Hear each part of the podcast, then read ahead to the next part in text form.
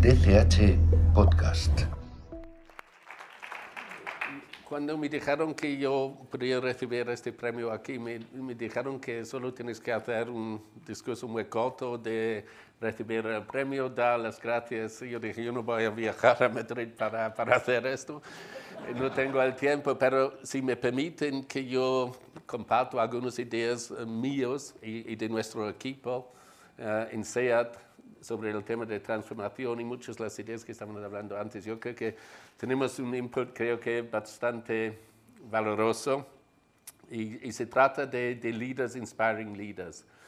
Y si me, me permites, ya, ya, pasaré a mi lengua maternal, que es el inglés. Uh, vosotros estáis todos directores, CEOs o directores de recursos humanos, estoy seguro después que habéis hablado tanto de la diversidad que habláis todos perfecto inglés. Entonces, ahora si me permitéis, ya pasaré al, al inglés porque uh, nací británico hace 55 años en Manchester, crecí en un concesionario de mi padre, pero uh, y luego fui con 25 a trabajar en, en, Audi, estaba 30 años casi en Audi antes de, de volver a SEAT. Um, pero cuando los ingleses decidieron dejar a Europa, yo tenía que decidirme dejar a Inglaterra y cogí uh, nacionalidad alemana, porque yo soy europeo, europeo con nacionalidad alemana, pero sigo siendo británico. So if you, if you allow, I'd, I'd like to um, uh, continue uh, what, I, what I wanted to tell you here today in English. Why I chose this title, Leading Inspiring Leaders. Um, with all the things that are happening in, that we heard about before, the, the, the transformation, um, I think, as you said, um, Jose Luis, that the, the, the, automotive industry is probably the industry that's going to have to transform the, the fastest. And, and, and we have very little time. With the whole pressure um, in the world, and that we saw uh, these weeks in, in, in Glasgow on achieving CO2 uh, reduction a lot, lot faster than, than, than, was ever thought would be necessary is leading to a, a disruption, a disruption in, in our industry, the car industry, that I, in my 30 years, have not seen. I think there's more changing now in, in, in, a, in a faster period of time than any of us in, in, in the car industry have ever seen.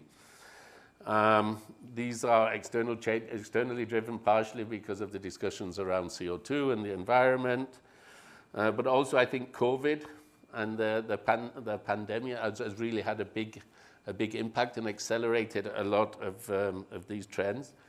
And, and, for me, there's a, a kind of a pre-COVID world and a post-COVID world. In this post-COVID world, one thing is clear that there will not return a new normality. A lot of people are wait, waiting for things to go back to some kind of normality and defining that as a new normality. That's not going to happen. I'm convinced that the world we're in now, this disruption, change is something we're all going to have to get used to. Living in, working in, and managing. It's not something nice. It's not something any of us would have preferred to do, particularly managers at my age, 55 years old, coming to the end of their career. Why the hell does this happen on my watch? All these changes, all these big decisions we need to make, all these decisions we could make and be wrong uh, and fail. Why the hell do I have to take the responsibility for that? Why didn't it not happen to the guy before or, the, or better off when I'm retired, the people after me? But that's the way it is. It's happening on our watch. And all of us here, CEOs, directors of human resources, whatever you are, it's all going to happen on your watch. And none of us can sit this out. So we're going to have to get used to it, this new order, this post COVID world. And I don't know why it's got to do with COVID, but everything has changed.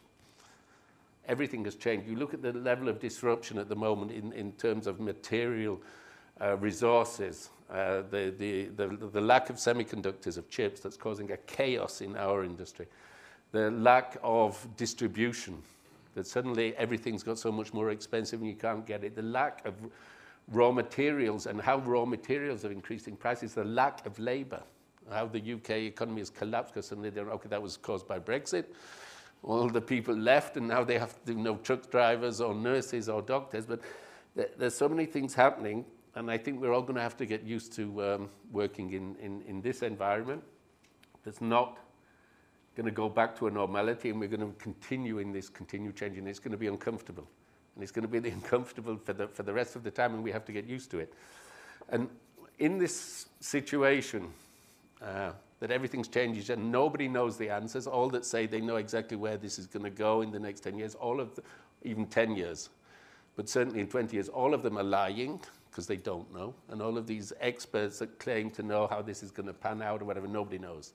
The only thing is that, that is certain is that it's going to remain uncertain, and we're going to have to get used to um, working in that environment. So taking that as a, as a background, I'm, I became CEO of, um, of, of SEAT last year, one year ago. This is happening on my watch. Um, first of all, COVID. And then we come back after COVID, reopen the factory, and we don't have semiconductors, and we're closed half of the time. And we're, we're really fighting to keep ahead of water. So all of these things that I can't influence, I can't influence COVID, and unfortunately I can't influence in the short period of time the, the lack of semiconductors are happening on, on, on my watch.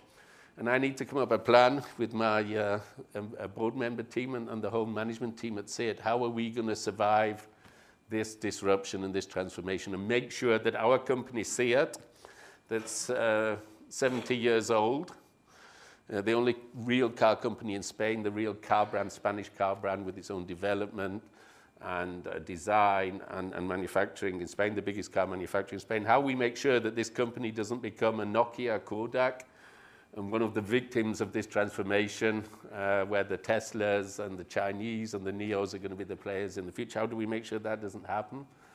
Um, and how we get ready uh, for this. And, and there are, are, are, two things we need to get ready for. One is the, the move of our company from building um, combustion cars to electric cars and do, do that by 2025. So we're talking now four years. We, we have the biggest car manufacturing, second biggest car manufacturer in, in, in, in Europe. Uh, the Sp Spain is a country. SEAT is the biggest car manufacturer in Spain, and obviously our plant in Martorell is one of the biggest, uh, biggest manufacturer plants uh, in Europe, and we need to get that ready for the electrification. We need to develop the electric cars. And at the same time, we're trying to launch a new brand, Cupra, that's positioned higher, a, car, a brand for the, for the next generation. So that's the background. And trying to get the management team on board And see it for this transformation, I thought we could talk a lot about strategies and innovation and, and, and all a lot of the things I was hearing about before, or we reduce it to this to what I think it's all about at the end of the day. The only thing that will make the difference is the people. Particularly when we're talking about launching a new brand, the brand Cupra, because at the end of the day, it's the people that make the brand. It's not what you write down on a piece of paper, what you want to be and how you're going to get there, and the PowerPoint. It's not about any of that. And all of my strategic advisors, when they come and see me, and I drive them mad when they want to get me to the process stuff and everything, I don't do processes. I mean, it's not really the stuff I'm really about. What I do is, is, is culture people, trying to inspire people. And now I get to the point inspire people to do big things. Because if you want to change your industry within three or four years to become a totally different industry, if you want to launch a new brand, you're not going to do that via the textbook with a strategy, with processes, uh, with projects and the typical structure. You're not going to do that. The only way you're going to do that is if you get the organization behind it, if you get the organization to believe in that this could happen.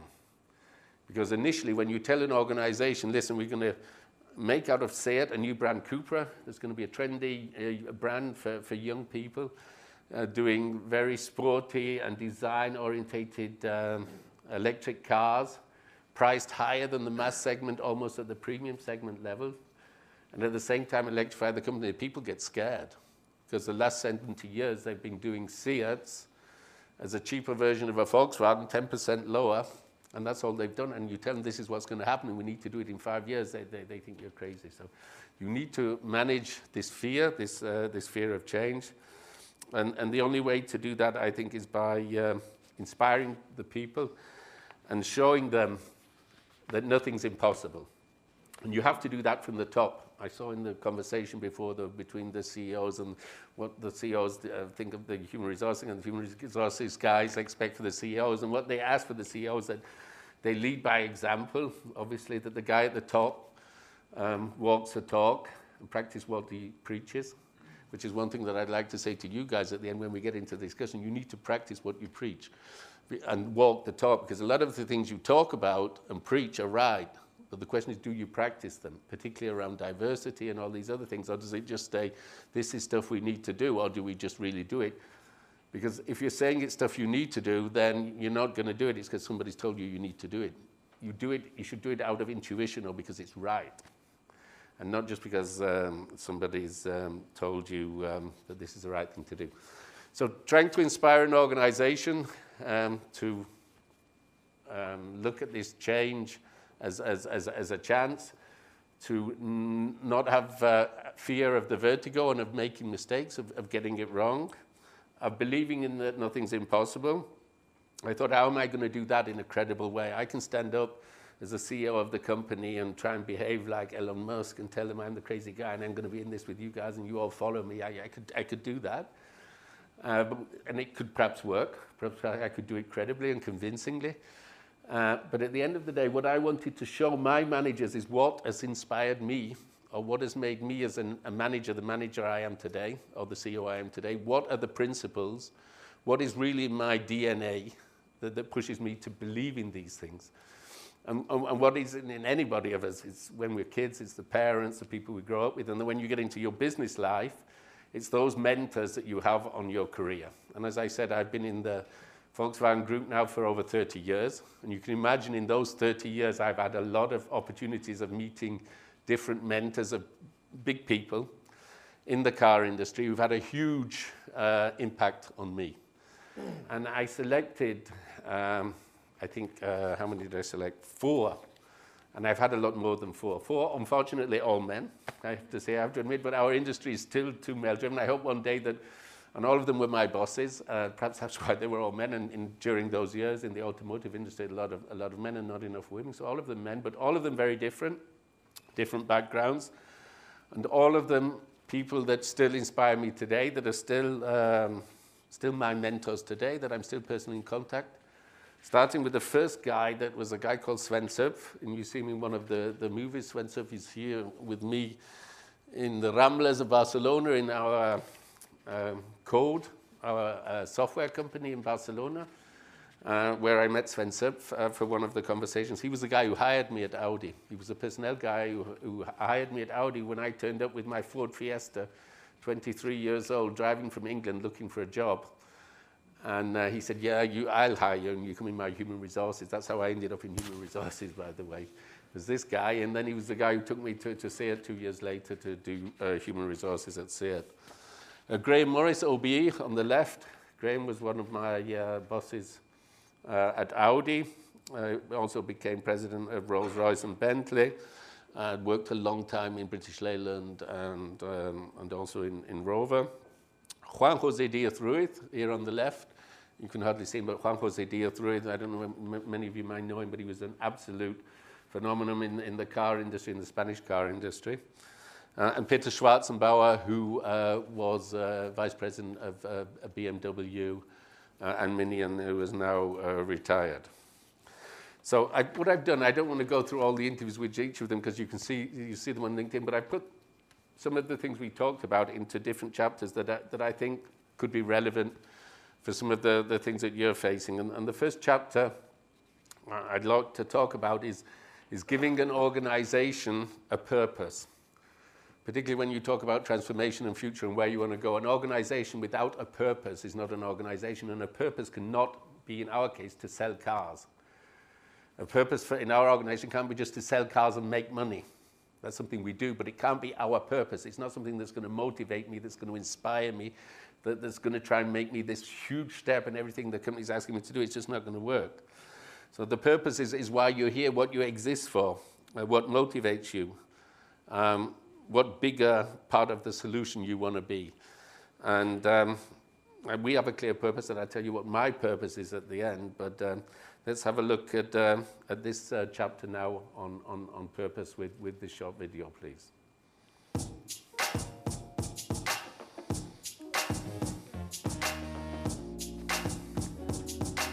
Uh, I think we, we all are very good with what we do and how we do it.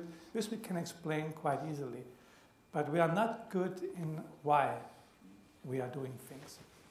And my impression is that companies who are not answering the why uh, will have a long-term issue. And this is why I pushed so much for this purpose question. I think that people would love to line up behind a purpose. And this cannot be, in my eyes, only selling more cars. I think we are too much talking now to the brain, make too much rational decisions in the direction of people telling them why it's good for them. People want to have a feeling. So if you give them this kind of emotion, I think this will play a, a, bigger role in the next years. Never forget where you came from. Never forget the people who are working for you, you know, are just, just the same as you. Uh, and want to get, and what they want is satisfaction in their life. They want to look after their families. They want to be treated well with respect. You know, treat people as you want to be treated yourself. They're all very, very simple philosophies. Be yourself, you know, take the job seriously. This is an old adage, take the job seriously, but don't take yourself too seriously.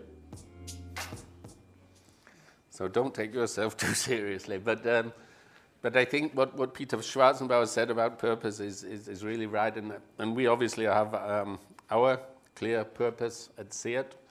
Uh, we want to be part of the solution to um, fight climate change and at the same time launch uh, a new brand, Cupra for the next generation. On the, the topic of electrification, uh, this is a much bigger thing than just producing, instead of combustion cars, electric cars in Spain. We have a huge project. Uh, we want to be part of the party. uh, as you know, the, the, the, the, probably the biggest, I think the biggest single initiative the Spanish government has uh, to, uh, in, in industry for, uh, as part of the recuperation funds for Europe. Um, and we want to be obviously the key, the key player in that as, as being the biggest car manufacturer when, when people ask me what, what my purpose is, and I put this as my, in my title on, on, on LinkedIn, that I'm CEO of, of Seat and Cupra, but I'm also a rebel, a rebel with a cause. And my cause is quite simple, is to electrify Seat, and hopefully by doing that, uh, uh, give a big contribution to electrifying Spain, and also launch the, the new brand um, Cupra. So that is um, the, the chapter around a purpose. I come to the, the, the next chapter, which is um, the whole uh, chapter of how you see change. And this is what I was talking about before this, this disruption, this uncertainty that's not going to go away. We're going to have to get used to it. Now, you can either see it as a risk, you see changes as all the risks, or you turn it around and see it as a chance and an opportunity. And when you're only looking at the risks of what all can go wrong, then you obviously you get paralyzed and you're not going to make decisions because you don't want it around your neck. Because if you get it wrong, you're going to get fired. But you're going to get fired anyway. So why not get fired for at least trying to do something instead of waiting for something else to happen that's going to happen anyway? So the, the biggest risk I see is, is not making the decision or not doing it. And even if you're wrong at the end, you just need to manage that with your conscience. And I mean, I have a lot of, lot of people ask me, and I was in Madrid a couple of months ago uh, with a, a, meeting between the unions and and the, the employers here at very high level. And one of the guys from the unions asked me, he said, how the hell do you sleep with all this? Uh, you must have vertigo. You must be really, how do you sleep at night with all the problems you're facing, all this uncertainty? Um, how, do you, how do you manage that? And, and the, the, the biggest thing for me at the end of the day is I know I'm doing my best with my team. We think we're doing our best, and we think we have a good plan. And if at the end of the day we were the ones that failed, okay, we were the ones that failed, but we were the ones that tried. And to be the ones that didn't try and just sat it out and waited for the next thing, uh, we're not going to be part of that. So I believe that change is a chance, that um, leaders don't do things right, but do the right things. Um, that you need to inspire the team to believe in this, this promised land, in this change. They have to believe the thing has a chance, otherwise they think you're crazy. If you say tomorrow we at SEAT we're going to start building, I don't know, computers, the people are not going to buy that. But if I tell them we're going to build electric cars that behave like computers, or build mobility solutions, that's something people can believe in, or launch a new brand uh, like Cupra, they believe that we can do that. So it has to be a promised uh, land that people can uh, believe in. I believe that the, the bold companies will be the ones that will win. The ones that take the risk will be the ones that win. The one that don't take the risk will be the ones that disappear. And as I said, the worst thing not to do in times of uncertainty is, is not to take decisions. And this short video now on, on changes a chance will, will give an insight on that.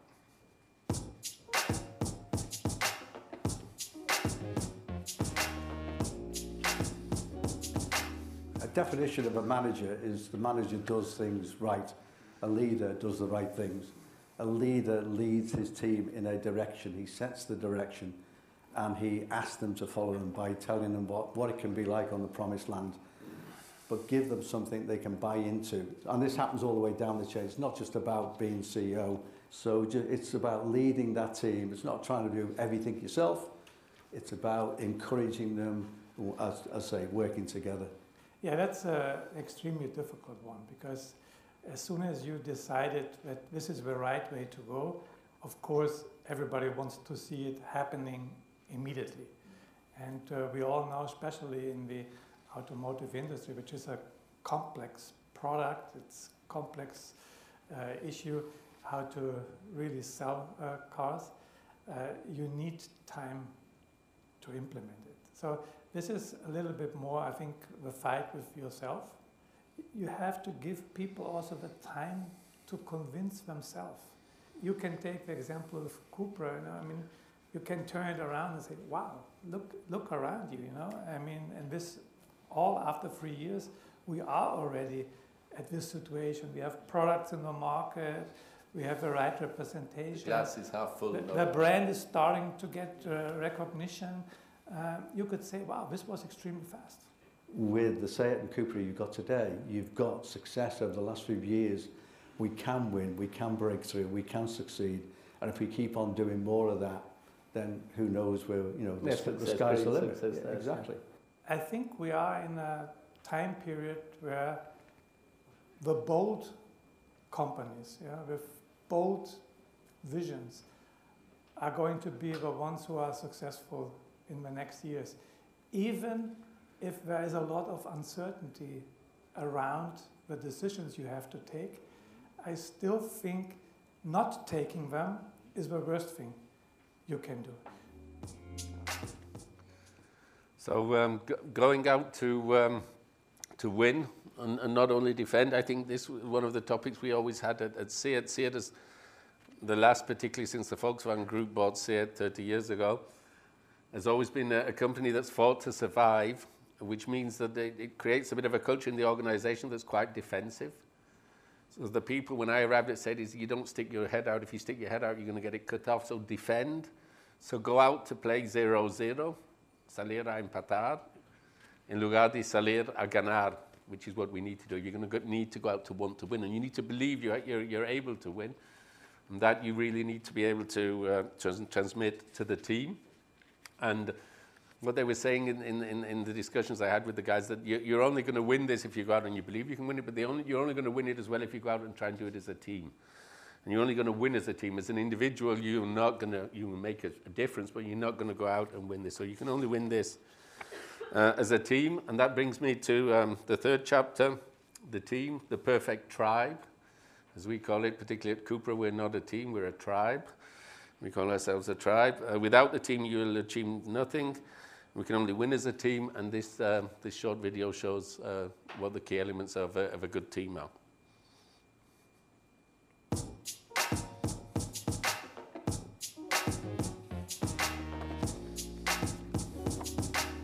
Number one is, is people, because a brand without people doesn't exist. What are we going to do together? You on your own can't do it you need all of the people in Seat and Cupra behind you pulling in that one direction, and that's where your leadership comes into play big time. You, as a manager, are very little. You depend on the people that work for you. So if those people are behind you and they feel happy, they feel that they are achieving something, they are becoming uh, self, more, more self-confident, and therefore more capable and happier with themselves? I would start with the word uh, empathy. I think uh, if I watch the development of society in general, uh, I feel that we lost a little bit this important value uh, of empathy. Because empathy, in my eyes, goes far beyond just I'm listening to you. you know, empathy means I'm trying to understand why you have a different opinion.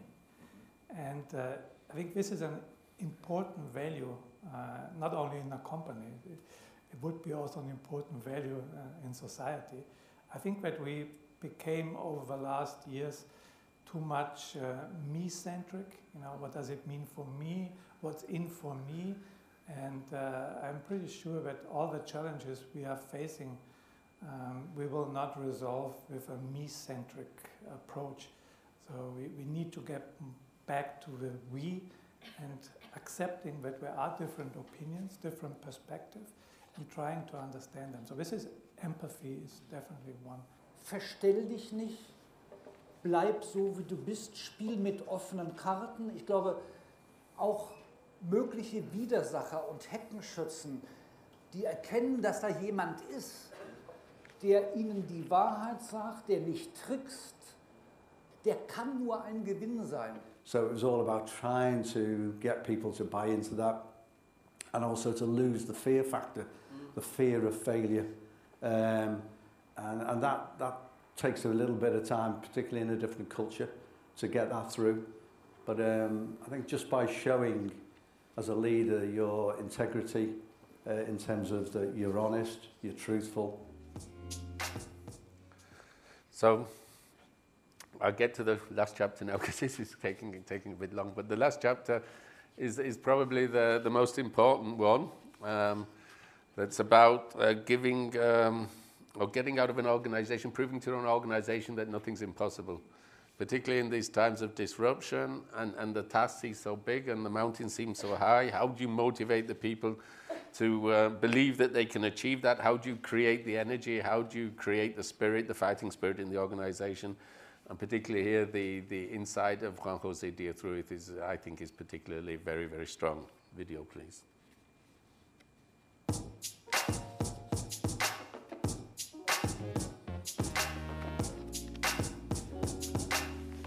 What I'm saying about uh, motivation. You give and you take. And that uh, generates this energy that uh, says, okay, we got to do it. We got to do it. We have the capacity. So now the brand or the company depends on us. So let's fight. Gas, gas, gas. We're only human. Like eh, I didn't go into work every day running Rolls Royce or Bentley or Audi with a, on a Monday morning with a skip and a jump saying, whoopee, I can't wait to get to work. uh, but 99% of the time, I enjoyed what I was doing. And if you don't enjoy what you're doing, go do something else because life is too short. It really is. And, and you know, I, I know that only, sounds like an old man talking, but um, life does go too quickly. Um, so enjoy every day that you come to work at SEAT and Cupra. Um, you know, think about what you can do, what you can contribute, the successes that you can have going forward, and winning as a team. And this uh, uh, attitude to get people involved and to uh, get people to get self-confidence came from this feeling. Look, uh, I know it's difficult, but let's do it together. Show by example, by leading people uh, how to do it. Show them the capacity that it, can, it could be done. I think with uh, Cupra, it was a quite a bold move. First when I saw it, I said, wow, what, what are they doing now? You know? uh, but following it a little bit more now, I think this was exactly the right thing to move forward. I think, uh, you know, the, the advantage of having Cupra now is it's not like many other brands uh, in the car industry, which every brand has certain challenges and burdens Mm. which we have to carry. Yeah, heritage. Uh, with Cupra, you don't have it. So it is like a, a new start, but based on, on great technology. So I, I would say this, is, this will be extremely successful. when nobody really thought that it was, there was a, a space in the market for Cupra. You had the vision to show the people, look, it can be done. And here it is, Cupra. And now Cupra is one of the big success stories in the car industry. You know, you uh, can't improve as one individual improves something by a thousand percent, but a thousand people could improve something by one percent each. So, you know, you can succeed as a team. So that's, um, that's the last one. I hope uh, it gave you some inspiration. Uh, it's a different look at, I think, a different approach to how you motivate a management team uh, to transform. Um, it was very successful in, in our management meeting. I think it was really a, a good food for, for thought for, for our managers. I think a lot of the elements are very valid, not just obviously not just in the car industry, all of these guys from the car industry, but a lot of the things they're talking about, I think they're relevant in all industries and not just for CEOs, but for human resources directors as well. And uh, I hope it, I didn't bore you, uh, but I, I wanted to share that with you here today. I thought it could be relevant. Thank you.